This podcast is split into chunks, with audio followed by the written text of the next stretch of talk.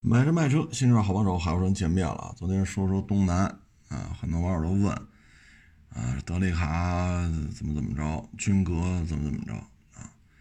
德利卡呢，大家有公众号去找找，我我写过一篇，好像是一五年的事儿吧，啊，一五年写过一篇自动挡德利卡。呃，君格呢，在北京现在已经很难见到，君格呢就是一个。那车的外形还是比较好看的，比德雷卡更 fashion 一些，啊，你要从外形颜值上看，君格肯定比德雷卡好看太多了，包括格瑞斯都没有君格好看。但是那车呢不太认，啊，不太认，嗯，那车就有点四不像。你说硬派越野车吧，它是两驱；你说 MPV 吧，那个君格那个底盘吧，跟 MPV 又差点意思。因为 MPV 里很少有这种带大梁的啊，然后还是前置后驱，所以这车吧，反正剑走偏锋啊，剑走偏锋。嗯，你说您这么牛，你弄一四驱多好啊！好在我们当一四驱 MPV 开，毕竟您带大梁是吧？但是它又不啊，嗯，车卖的反正也不算太便宜吧。车呢也不算大，四米六，轴距好像两米七多点吧，啊，就这么个车。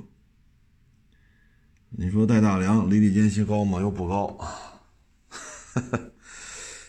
哎，车身高度高吗？一米八啊，大概这么一个大小的车。嗯，现在呢，你看我这正好有一传奇 GM 八啊，这两天问这个也挺多的。传祺 GM 八呢，它呢，我个人感觉啊，就是介乎于 GL 八、奥德赛、艾力绅之间，啊，大概是这么一大小，因为车身长度也过五米了，啊，轴距也能到三米这个高度上，啊，比奥德赛、艾力绅大，比 GL 八小，啊，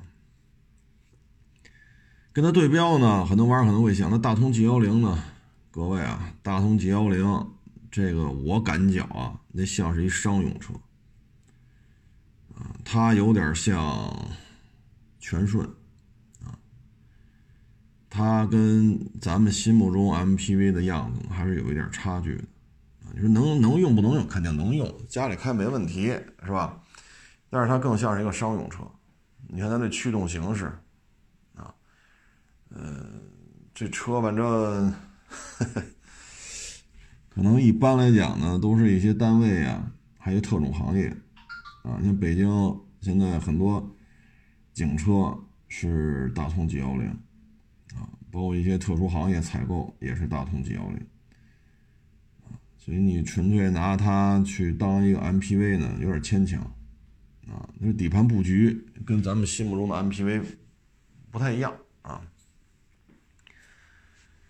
嗯，所以这车呢。大通这个商用车的属性啊多了一点啊，包括整个内饰的设计啊，虽然又起了个名儿什么什么 SAAS 什么，我还真叫不上来，什么吉克萨斯是什么来着啊？但这还是商用车的属性啊。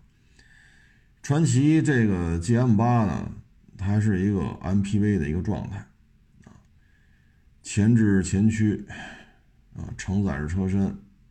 多连杆后悬挂，啊，车呢从这个开的角度来看吧，它的噪音呢是比 GL 八，因为我不是刚卖了俩 i 二五 S 嘛，二点五四缸自吸的，就这台车呢，跟那个车相比呢，它的这个噪音呢要比二点零 T 的 ES 啊稍微高一点点，但不是太明显。你只有说下了这车开那车。你才能觉出来，啊，你只有下了这车开那车，你才有这种感觉，啊，开起来感觉我觉得还挺好的，啊，悬挂也是有一定韧性，啊，不像奥德赛的是那么僵，啊，嗯，第二排，嗯，噪音什么的也也都，我觉得这些比奥德赛、阿力绅安静啊。车呢，因为我这辆呢是一八年的中配。啊，二十一万九千八吧，好像是，还是二十一万六千八，反正指导价二十一万多。这台车的特点在于什么呢？它第二排它是有烫定、动定、按摩、电动腿托的，而且是三电门双天窗。所以这车呢，基础配置呢，你以自就是这个价格来看啊，你你二五 S 是买不着的。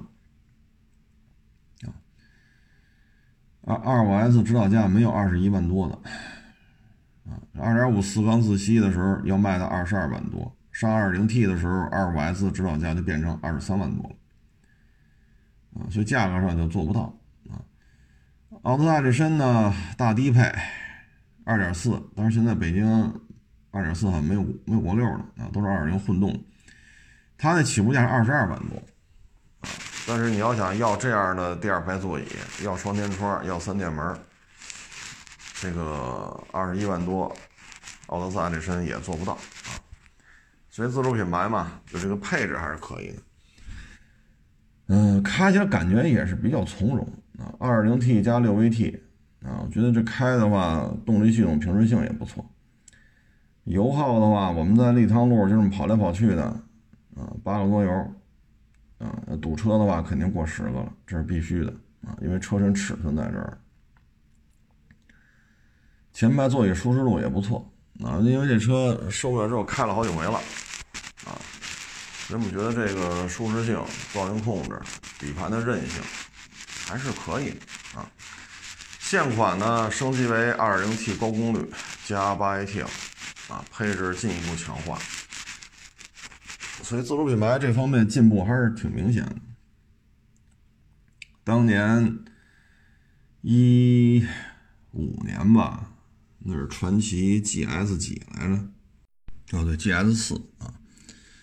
那车一上市吧，卖的也还行，但是迅速的就就搞臭了啊！为什么呢？就是 GS 四 1.3T 加七速双离合，只要动力系统的故障率之高啊，真是。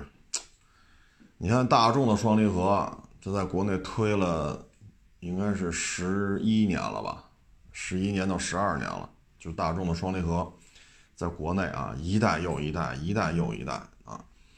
你看高六现在都到高八了，对吧？你这速腾都几代了，高尔夫都几代了，对吧？就到现在了，这大众的双离合，咱到现在咱也不能说双离合。就比传统的那个六 AT 八 AT 就一定比他们还稳定，到现在咱也不敢这么说。但是大众呢，已经是不是那么稳定的双离合变速箱当中，已经是最稳定的啊！这已经是耗费了十一年、十二年的时间，拿了若干中国老百姓当小白鼠啊！那你传奇搞这个确实，那个车卖了没多长时间，就大量的这个那个。后来对这个动力系统，就这个双离合这一块儿，就赶紧啊，赶紧换啊！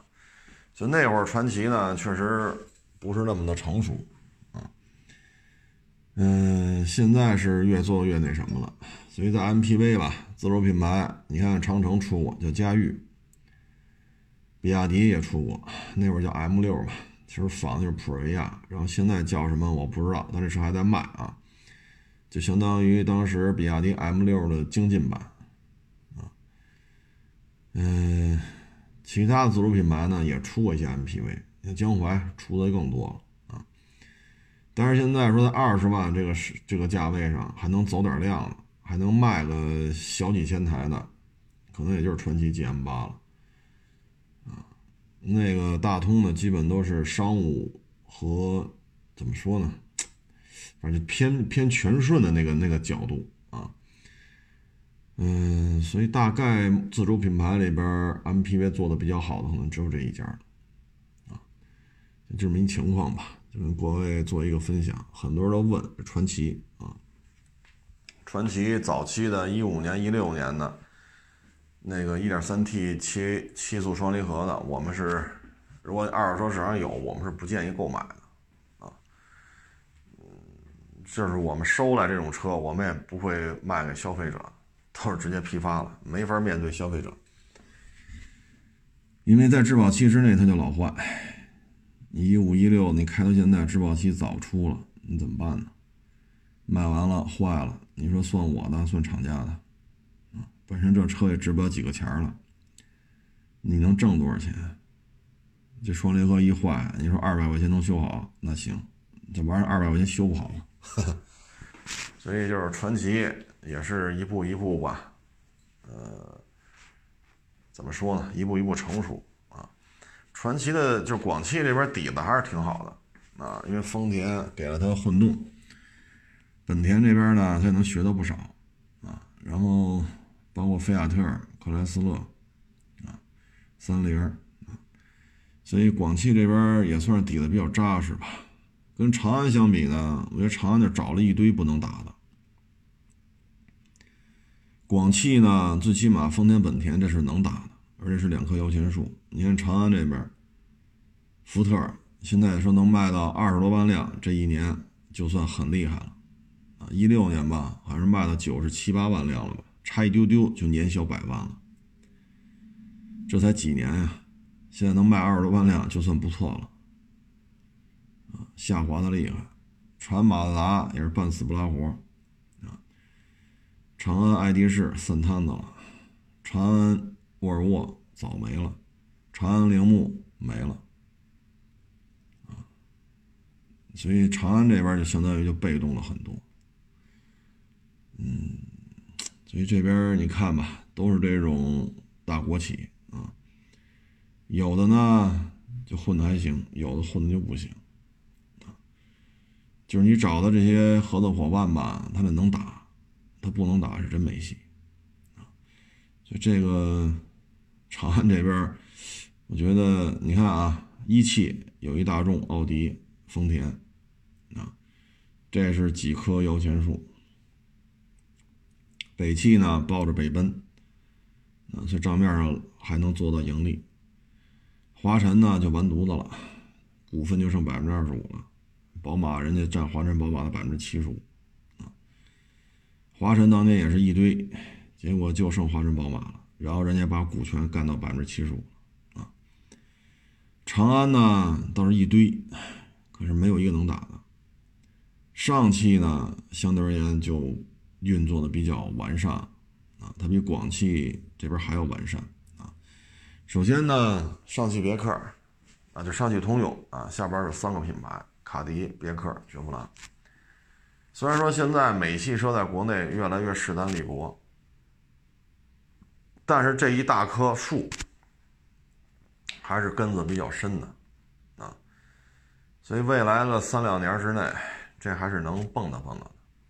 而且放眼于过去啊，从九九年吧，两千年到现在，上汽通过通用这边合作，应该是技术。销售经验、经销商管理、车型等等等等，应该是通过上汽通用这个合资项目，应该是得到了很多很多啊。所以过去二十年、二十一年，上汽通用对于上汽来讲，这绝对是名利双收啊，名利双收。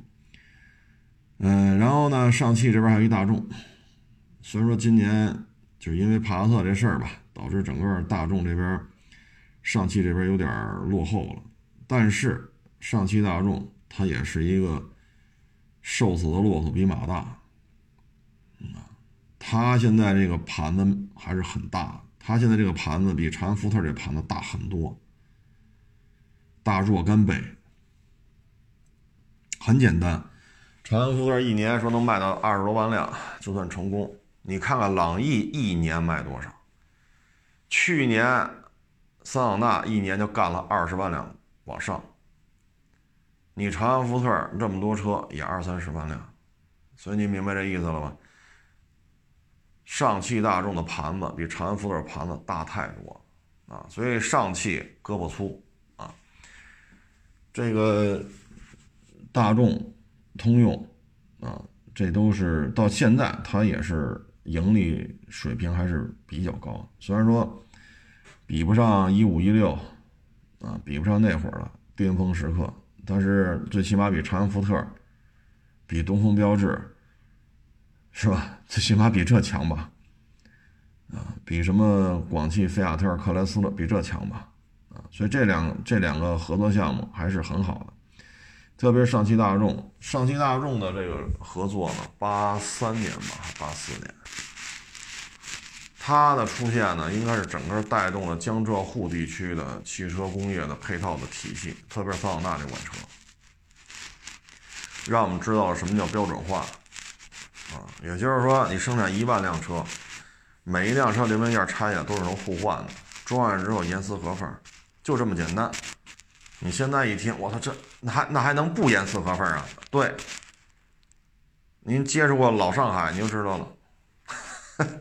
你你你你你八几年的时候，你接触过老上海，你就知道，或者你问问家里那大人，当时接触过老上海的八几年的，啊，所以标准化。什么叫标准化啊？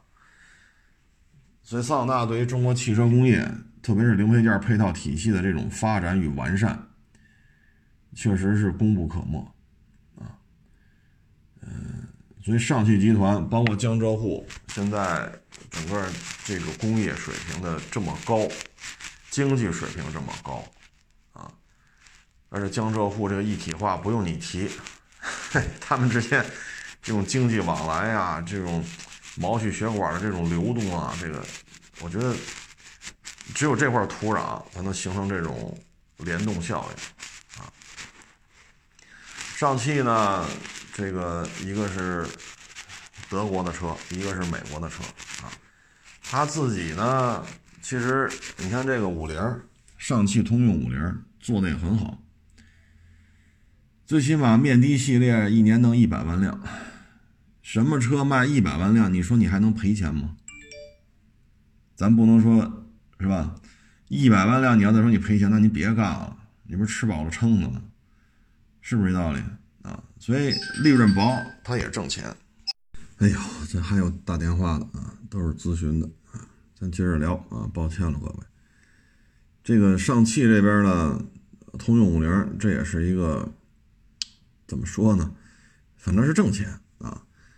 嗯，超过两千家经销商在国内，啊，而且在，通用呢也比较稀罕这个小面的，包括宝骏系列，啊，他因为做小车做不来，你指着欧宝，现在欧宝卖了，你指着大宇，大宇已经完犊子了，所以他现在很多车呢，他是指着宝骏，啊，宝指着五菱，那很多车呢就把他们嘎巴嘎巴一换标，就拉到什么。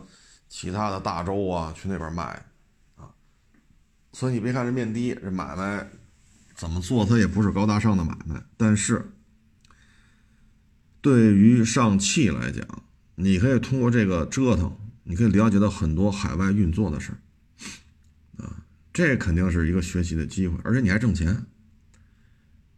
你说是不是这事儿？啊，又挣着钱了，又知道一些车型的海外运作，这不是好事儿吗？啊，虽然说面低利润薄啊，这是事实，但确实是开拓了眼界。这是怎么说呢？你说通用吧，你说现在看是有点要趴架的意思啊。但是呢，它在海外运作了也几十年了啊。嗯，咱们缺乏这种经验啊。你说去南美怎么销售啊？当地什么法律法规？这车应该怎么改才能符合当地的要求？当地的这种这种人事管理是怎么做的？劳资运作怎么弄？法律法规怎么？你确实，你跟着他这块你能学到很多啊，这是有收获的啊。所以你看这几个项目，对于上汽来讲，那就是挺好的，名利双收啊。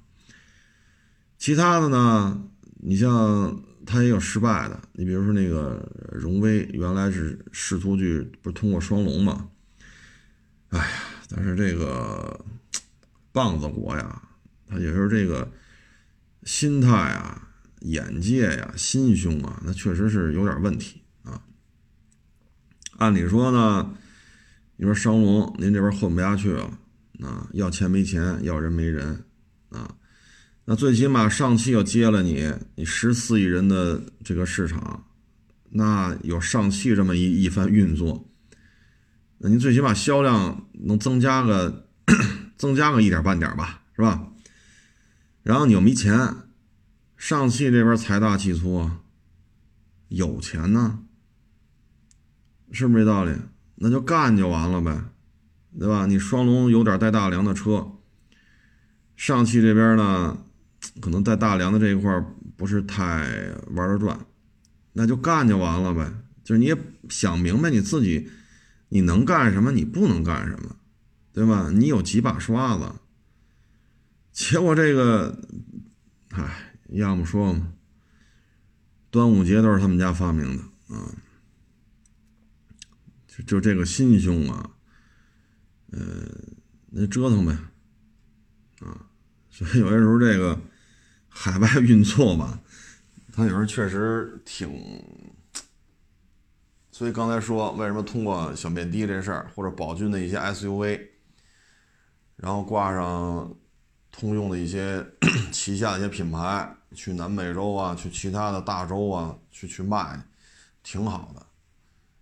啊你看看双龙这事儿，你就明白了，啊，所以有些时候你不能说通用趴架了，一无是处了。最起码人家宝骏的车、五菱的车这番国际运作，在咱们现在还比不了通用，啊，啊，是双龙这个，我觉得上汽啊，确实是很能做生意的。从做生意的角度来讲，上汽做的，我个人认为算是 perfect 了。你看华晨，你再看看这上汽，您说哪个做生意做得好，对吧？你看看长安，你再看看上汽，您说哪个生意做得好？是不是这道理啊？所以上汽做生意做得很好了，但是在韩国这件事情上，我觉得，反正双方都有原因啊。有些时候呢，就是咱们的思维方式呢是咱们的，他外国人他就是外国人。你别看长得都差不多，可能文字没改之前，那文字跟咱们也特像，包括原来叫那他那首都叫汉城，啊，但是它不是一国家的，它就是有一些差异化的思维方式，啊，就会让你的这个合伙干买卖的时候就会出现这种问题，咱们得到什么呢？就得到一个荣威 W 五。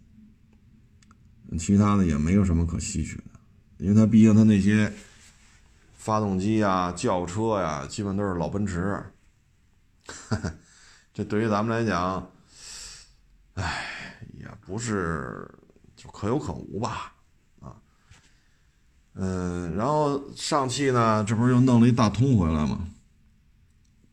这个还是比较成功吧？大通旗下。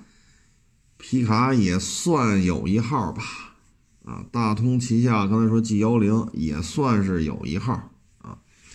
对上汽来讲，说补足一短板嘛，啊，因为商用车嘛，大通是走的商 G 幺零啊，大通 G 幺零走的是商用车这个范儿。这个市场里对于它来讲也是一个空白，市场表现也还可以啊，没白忙活。皮卡包括它那个衍生出来的硬派越野车也算有一号。啊，但是皮卡好像卖的比那个越野车好一点啊，大致是这么一情况啊。嗯，至于说荣威、名爵，我觉得荣威呢，嗯，当时收购这事儿吧，你说就非给你拆开卖，拆开卖之后就让你回来再进行二次收购啊，所以我觉得。可能弄大通这个时候就比弄那个 MG 的时候可能就从容一点了吧？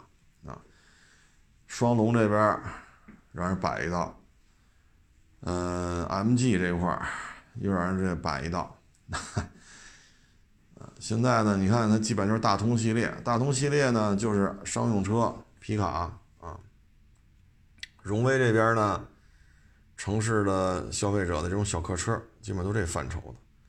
也还行啊，荣威这边也还行啊，大通这边你不能说把航把长城、哈佛干趴下吧，但是也算有一号啊。自主这块也算是努力了啊，也算是有那么一点点的小成绩啊。嗯，所以你看上上汽的这个架子就比较稳定。嗯，对于上汽来讲呢，可能它如果说能够跟日系的一些主机厂，如果搭一搭的话呢，可能它学到东西会更全面啊。嗯，不过上汽这已经很好了，做的真的是非常好了。因为你看现在这种大国企里边做的还行的，上汽算一家，广汽也过也也也不错，然后就是一汽，一汽呢有大众、有奥迪、有丰田、有马自达啊，然后马自达这边确实是就亚特兹还一 C 叉几来着，就俩车，你也八千平米店面，我也八千平米店面，你说我这就卖这个十几万、二十万的车，我就俩，怎么维持？对吧？你要是尼桑的，你要是长城的，或者你要是大众的，你那展厅里是不是乌泱乌泱的，一摆摆一大堆？我这就这俩啊，所以长马、一马咱就不说了啊。对于一汽来讲呢，我觉得这二年吧，红旗这块儿往上攀升的很厉害啊。当然，确实有些不足啊，确实有些不足，但是它的客单价很高，现在，而且你要记住，这不是电动车。它客单价高，它是油车，它不是电车，它跟那蔚来还不是一路子。它也有电车，但是成交这个客单价高的，目前还是以油车为主。所以这二年红旗这块运作，应该说从市场反响来讲，还是相当不错。这应该算是从，呃，从我想想啊，从那会儿跟林肯合作，到后来跟。奥迪合作，到后来跟皇冠，应该是从这些年以来，那应该是八几年的事儿了吧？到现在应该说，这二年是红旗最辉煌的时候，认知度、美誉度，啊，销售量都上来了，啊，你像这红旗 H 九，你过去那会儿，现在可能北京见不着了，就那会儿奥迪一百弄出来的各种小红旗。那离着离着一百米，你看不出来是奥迪是红旗，就是老一百。你有什么美学设计吗？就设计那车标了就。但你看现在这红旗 H 九，呃，确实很漂亮。咱先不说开起来怎么样啊，咱不说这卖多少钱，这那动力性能，咱不说那，就说颜值这，就说这一点，很成功，真的是很成功啊！所以这个你必须得给红旗一个点赞。所以一汽这二年吧，应该做的也还行，啊，嗯，其他的几大，你像东风，东风也是，也就是有个东风日产，有个东风本田，其他的也都不灵，啊，剩下就靠自己的这种东风系列的各种卡车，啊，包括军工采购，啊，对于他来讲，标致、雪铁龙、雷诺。啊都不怎么样，啊，嗯，所以这就是国内几大算是国企的这种汽车集团的现状吧，昨天聊的不是东南嘛，东南没有办法，历史的进步，它就会做出各种各样的超出你想象的一些变化，那你不能拿二零二零年的形势去说他九几年的时候那事儿办的对不对？那要知道房价这样，就谁都别上班了。九几年都买房去得了，是不是？西单三千一平，现在十三万能买着就不错。所以也是一代人又一代人吧，啊，到今天这么一个状态。嗯，其他的基本上逐渐就销声匿迹了啊。北汽这边呢也搞了一大堆。但是呢，韩国人这边呢，车型确实咱们这边走不了量了。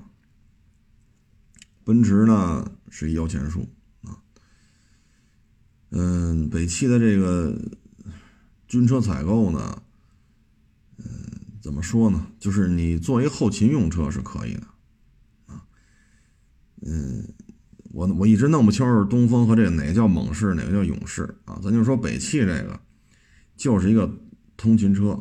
跑跑后勤，啊，因为您这车身结构，你上不了战场，啊，你不像东风那个四乘四、四乘六，呃六六乘六、四乘四，长头的、平头的，啊，全装甲车身的，人都搞出来了，所以那是就用于一些低强度冲突的一线作战任务，但是咱北汽这个就不行。啊你你私家小客车什么防弹水平，它就什么防弹水平。啊，你真出去 飙车去，哎呀，它这个性能，你说，但是也有一些采购量啊。你不，毕竟你不能天天开装甲车出去办事儿去吧？那很多时候跑来跑去的一些活儿，那就买这车呗，也有一定的越野性能。是不是你不能老像过去似的弄一堆三菱，弄一堆陆巡霸道，弄一堆途乐，这确实也不太合适。就开这个，这不是面上好看一点啊，基本越野性能也有。嗯，反正北汽这个总感觉就是没有一个发力点。你说你走新能源吧，你核心的东西很多还是要外购。你说你走硬派越野吧。也就是四零八零，能走点量的，一个月能卖个一千多台、两千台的，也就是四零。八零卖的就更少，九零那就月销量维持在一位数到两位数，你这就有一搭无一搭了啊！像九零这个就是存在就是胜利了啊。至于说那一批叫北汽制造吧，啊，二幺二系列，哎，这纯粹就是姥姥不疼舅舅不爱了。也得不到什么资源了，得不到什么支持，完全靠那一帮兄弟自己在这倒腾，啊，换 2.4T，啊，那会儿换 1.5T，然后原来是2.0的吧，然后改悬挂，轴距加长，硬底儿软底儿唉，所以也是不容易，就是这么好的一个传承的车型，最后就沦落成自生自灭了。所以有时候我们看的也真是也弄不清楚北汽这是要干什么。你的传家宝是什么？你的传家宝不就是二幺二吗？结果现在放飞自我了，自生自灭了，啊！你就非得搞一个 B 勾八零，非得搞一 B 勾九零，所以北汽这个我觉得短时间之内可能看不到什么太好的一个这种整合的这种现状。啊，反正守着北汽奔驰，北奔一年贡献这么多利润，啊，足以摆平一切问题，啊，而就这么一现状，啊，其他的像天气、天津汽车，基本上就了无声音了，没有什么动静了，唉，其他的基本上国内还能蹦跶蹦跶的，就是自主品牌了，吉利。长城、比亚迪，啊，基本就这三家了，其他的就是到了一个洗牌的阶段了，啊，包括东南，包括海马，啊，包括观致，啊，包括现在急速下滑的华晨，这些就已经逐渐会被抛弃啊，因为这个主机厂嘛，它是一个大工业、重工业。密人力密集型、资源密集型、上下游产业链带动密集型的这么一个大工业、重工业，以咱们国家十四亿人这个体量，咱弄不动。说五十个主机厂、一百个主机厂，咱弄不动，它也不现实啊所以我觉得现在这样也对啊，一汽呀、上汽呀、广汽呀、长安呢，来这么几个。哎，国企背景的，然后呢，长城啊、吉利啊、比亚迪，哎，再来这么几个民企的，加一块儿捋吧捋吧，七八个企业，八九个企业，挺好，资源整合啊，资源整合啊，包括现在很多企业完犊子了，可能吉利把这收了，吉利把那个收了，这是好事儿啊，做强做大嘛啊，所以这就是一个可以说。如果说您上个世纪就有驾照的话，那应该是见证了这种汽车从零，也不能说零吧，那边最起码有二幺二，有小上海，有那个大红旗啊，有解放，有东风，最起码有这个啊。从那会儿到合资生产，什么奥迪一百啊，桑塔纳、切诺基，然后标致五零五啊，夏利、大发、奥拓、羚羊。别克赛欧，然后百花齐放，是谁进来设个厂就挣钱，包括那会儿的标致三零七，啊，开厂就挣钱，然后再到高速发展啊，一五一六一七高光时刻，然后迅速的进入下行通道，又赶上疫情，经济下行。所以，如果您上世纪就有驾照的话，那你可能就完整的经历了这么一个过程。再过五年，再过十年，国内的汽车主机厂就这么几家了，啊，一汽、上汽，啊，广汽、长安、东风，啊，也算北汽吧，啊，基本就这几家了，然后再加上这么三四家自主品牌，这就是一个。起起落落，啊，也挺有意思。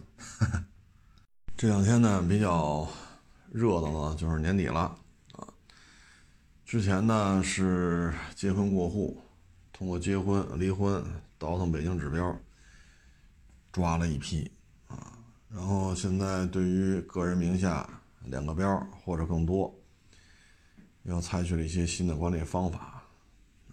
好，现在呢，对于车过户，哎呀，这个要求是越来越多了。这两天过户是极其的繁琐啊，哎，这个繁琐呀，繁琐的我们都无了那啊。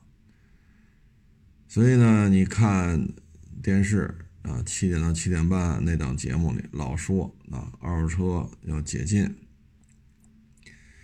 要促进、加快、扩大二手车交易流通，啊，说是说年年说，这几年了，就说了好多回了啊。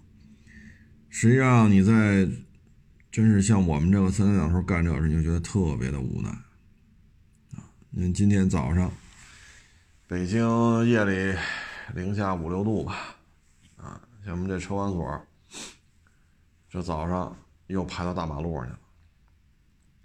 好几百辆车，啊，并不是说大家生意有多好，而且过户越来越繁琐，啊，真的是很无奈，真的是很无奈啊！哎，所以前两天吧，有一个是澳洲的，可能在澳洲工作生活吧，一网友给我发一微信。说在澳洲买二手车特简单，啊，我说点流程，啊，听他的意思好像是半个小时，啊，十分钟，但是在咱们国家没戏，啊，你看今天是周四，过户的这个流程又变了，啊，这么冷的天儿，你排着去呗，啊，真是没招没招。唉，所以有些时候这个买卖呀，真是啊，要不然现在说做实业的，为什么都去买房子收租金了呀？他没这么多烦心事儿啊。尤其是你像深圳啊，去年要买的房，好家伙，今年你租得出去租不出去都没所谓啊。去年深圳买的房，到今年一年吧，啊，涨个百分之五十，玩儿似的。你说你八百万买的房，你这一年下来四百万，资产净增四百万，谁还是干这个？所以都愿意买房子放租金。其实对于房子八百万变成一千二，你这房租没租出去，你觉得还重要吗？对吗？所以这个事儿啊，真是，哎，干实业啊，真是哭笑不得啊。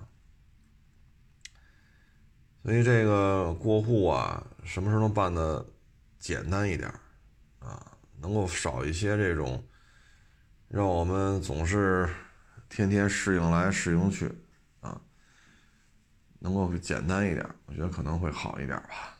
啊，否则的话，三天两头做调整啊，没有一定之规啊，这个。这两天呢，还一个事儿呢，可能就是准备对于蓝鲸 A 挂在一个五十毫升以上排气量的摩托车啊，对这事儿可能又要抓了啊。蓝鲸 A 黄京 A，是北京京 A 牌照摩托车的两个流派啊。嗯，大使馆那个就那是单说了，那咱们也弄不着啊。就是蓝京 A，就是五十毫升，就是小五零，俗称小五零，排气量就是五零啊。然后给它上一个蓝色的京 A，跑去吧啊。黄京 A 呢，就是大排量了啊，像这个牌照就很贵了。啊，蓝鲸 A 便宜，黄鲸 A 贵。黄鲸 A 现在二十六、二十七，啊，这摩托车牌照啊，二十六万到二十七万，现在是行情价。嗯，蓝鲸 A 就便宜太多了，所以呢，现在北京呢，其实这种事儿早就有啊，不是说今年才有的。看到一小踏板儿，啊，但实际上呢，可能是一百，或者是幺幺零，或者幺二五。但是呢，挂一蓝鲸 A，啊，最横的这种解决方案呢，原来啊就是买一个幺幺零、幺二五，就体型比较小的啊。然后呢，这个买完了之后套牌有这么干的，还有了呢是买一个，那会儿厂家有生产这种车的，就是五零和幺幺零基本都一样。然后呢，你买一五零。买完之后上完牌子验车，这肯定没问题啊！哎，然后把发动机拆下来，动力系统全拆下来，他就给你换上一个一百或者幺幺零或者幺二五啊，还有这么干的。然后呢，现在这个还有这个伪造手续的啊，二百当五零卖啊，等等等等，反正最近可能要查这个了啊。这个反正在北京吧，坐这摩托车，我觉得呀，还是遵章守纪啊，别做违法的事情。因为这事儿啊，一旦查出来，你作为车主来讲，没有什么好果子吃。你对你这台车实际排气量大于五零，你知情不知情？啊，车是谁卖给你的？啊，手续是谁代办的？等等等等。一旦抓着你了，这一条线全得往回倒啊！不抓那是没抓着，抓着了就全是事儿啊！你这属于要么你是篡改车辆手续，要么私自改装这台机动车的发动机啊，要么就是水车愣往上套。所以你这个处罚起来，尤其是水车这种，那处罚起来太严、太严、太严了啊。就各位这个还是悠着点吧，啊，悠着点吧。这个京 A 确实好使啊，行驶区域确实大，但是你要这么干的话呢，抓了之后倒霉的是自己啊。包括你经营摩托车啊，说作为摩托车行，你这么经营来经营去，如果这事儿让人抓着了，那完了，那你这店能不能再开下去都是两说着了。如果这事儿都是你一手经办的，那您这十之八九管吃管住了啊！你说这店面装修啊、租金呀、啊我收的车呀、这个那个呀，那就没人听你说这个了啊！所以大家在倒腾摩托车的时候呢，还是要注意啊，还是要注意，否则的话，就以现在这种天眼系统，抓着你了，你说你还跑得了吗？啊。今天啊，不是还来了一个两把锁的霸道哎呀，这个车呀，反正 我们一出这车，我感觉，嗯，所以今天拍小视频嘛，就专门说这车啊。你觉得为什么要说这车呢？就是问的问题呀，确实也让我们有点没法回答啊。你像还有问这车，你看写的很清楚，四点零的，还问这车多大排量，几个缸啊？他等于对于霸道四点零这个中文和这个阿拉伯数字连在一块儿，他不太清楚什么意思？还要问呢，这台车是几把锁？是不是三把啊？你说文字也写了两把锁，视频里口播也说了两把锁，我还拍了那两把锁那个。那个就中控台底下那块还拍了视频，专门拍了一下。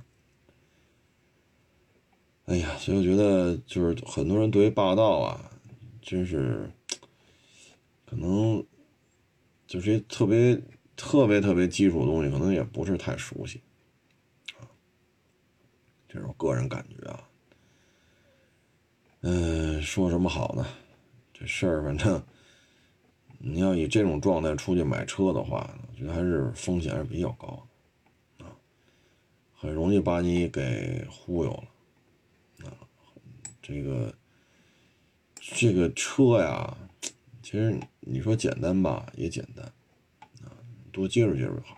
但是很多人呢接触不到，所以呢，我们多介绍介绍呢，我认为也是应该的啊。可是有时候觉得，就是已经写了两把锁啊，视频里口播也说了两把锁啊，你说中控台那个专门拍了一特写啊。还能问这个问题，我们也真是挺无奈的啊！我这边一个英菲尼迪 Q70L 嘛，仪表盘、仪表仪表盘子上的公里数咱也拍了特写，口播也说了，文字介绍发朋友圈也写了公里数。今天五点多吧，我在五环上正堵着呢，一个网友打过电话，还问这车多少公里数。哎呀，我说我这开着车呢，您自己看一下视频介绍吧，行吧？嘣儿就把电话给我挂了啊！所以说，我们也觉得就是，你说我们费了这么大功夫啊，拍了视频了，又写了文字，又发了朋友圈，还问了啊！真是我们真是哭笑不得。你说我这开着车呢，啊，我还得接着您电话，本身这就是违章。现在北京很多摄像头是拍，就是驾驶员开车接电话的，他是专门拍这个的。你说你给我打，我让你看视频，啊，视频里都拍了，您看一下。咱也没说穷横穷横的，咱说话也挺客气。您看一下朋友圈那视频啊，那里有介绍。我这开着车，嘣，电话就挂了啊。这我们也觉得就，嗨，挂就挂了吧。就咱也别聊了啊！这要是真跑这儿聊来买车来，那指不定得横成什么样了啊！所以现在吧，就老说诚意，我有诚意买你这车，我也不知道您这诚意体现在哪儿啊！这这这还有问这车什么色的呢啊？你说这视频都拍了，围着车绕一圈拍这车，还问这车什么色的啊？哎呀！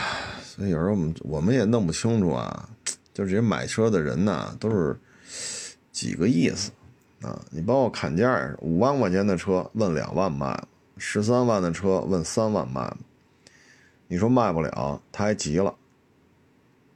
你说十三万的车我得三万卖给你，不卖我还怎么怎么着啊？所以有时候我跟这些天南海北的人打交道吧，你也弄不清楚这都是几个意思。啊，您平时您说您买个煎饼多少钱？六块，两块卖吗？你也这么跟人还价吗？你吃一盒饭多少？十五，五块行吗？您平时就这么跟人打交道吗？十三万的车三万卖了，五万块钱的车两万卖了，啊，不卖就不行了。啊，这污言秽语就上来了。所以你看吧，平时生活啊，平时工作，这人得什么德行？啊，您这真是强买强卖，平时可能没少干这些鱼肉百姓的事儿啊。哎，接触多了，你包括今天来这个两把锁的大霸道，一零年的，人家也没霍霍我，一直就是自己用，人家里也不差钱好几辆车啊，人家里住四合院，二环里边住四合院，你说人家差钱吗？名下好几辆车，啊，人家车真是就保养的挺好的，就是停在那个胡同门口的时候，被旁边一车从这过，给蹭了一下，我还拍那照片了，然后还勺到了一下他那个左前门吧，还是右前门，我忘了，有一门还喷了点漆，然后这翼子板子我也拍那照片放在视频里边，人用的这么爱惜，跑这问了多少钱啊？这车，我说多少钱？二十八卖吗？二十九卖吗？您要是当地啊，就是您当地就这种车况，说二十八就卖，你就当地买就完了。您是不是当地二十八？你还要找二十七的？这车二十多收得来吗？我们收车都得三十多，所以你也弄不清楚。这这咱也弄不清楚，您这都几个意思？那您要能收着，您给我们行吧？我们也少花点钱，挣了钱分你一半，行吧？您一分钱不用出，标也不用出，全都是我们的。您要说这种车况啊，春节前这价格都有效，二十八、二十七都行，我都要。这大便宜，我们笨，因为我们收车这价钱收不来。您要有，您给我们，挣了钱分你一半。我说话算话，哈哈，这事儿咱敢公开说，咱就敢应你。啊，你说您当地啊就这价钱，您就你是您这意思上北京说当地二十八，您北京二十七找一个呗。L C 幺五零大方灯，好家伙，这就是说啊，咱聊，咱就正常的聊，啊。不卖你呢还不行，啊，那那您这几个意思？我不卖你还过来抢来是怎么着？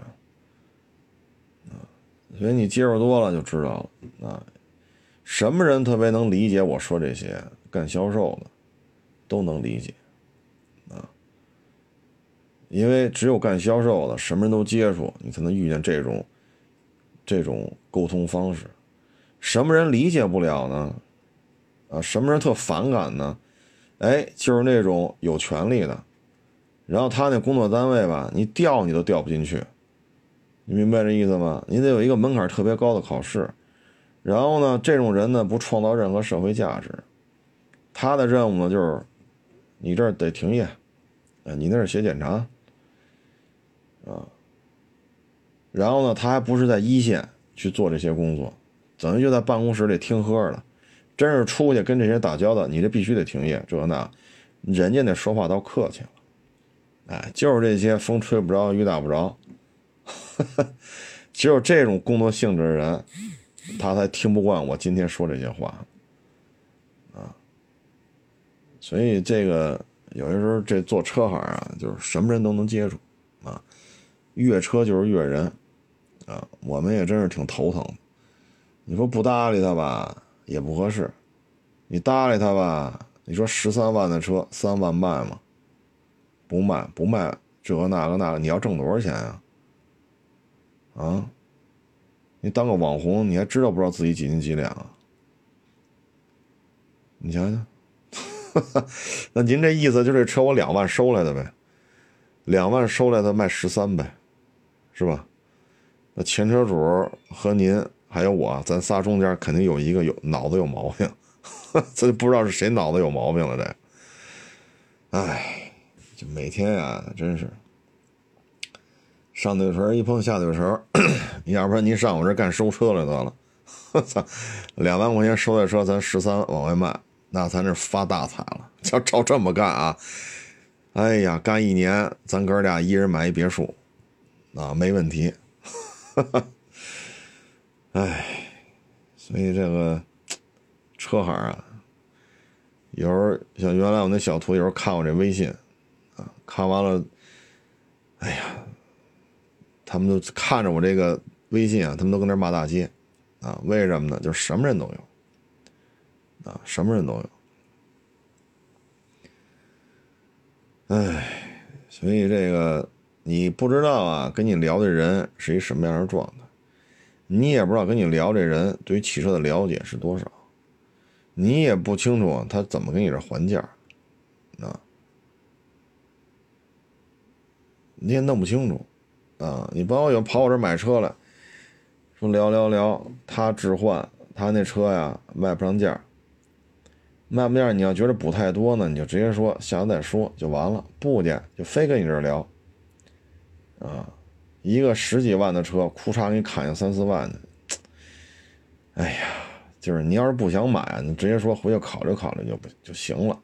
十几万，还一下砍三四万，啊，已经跟你让了几千了，还要砍三四万，因为陪着他聊吧，其实我也不好意思点破了，我说您不就想报一个低价，我不卖，您就好下这台阶儿吗？犯得上，直接说我回去考虑考虑就完了。您说你跑这儿这么砍来，这么说话来，你说下次再来，你说咱们还见面不见面？对吧？